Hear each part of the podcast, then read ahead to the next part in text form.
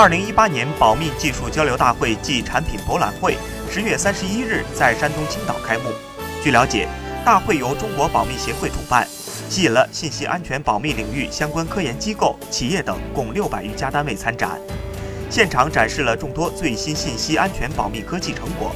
展会还设立了信息安全保密公众体验区，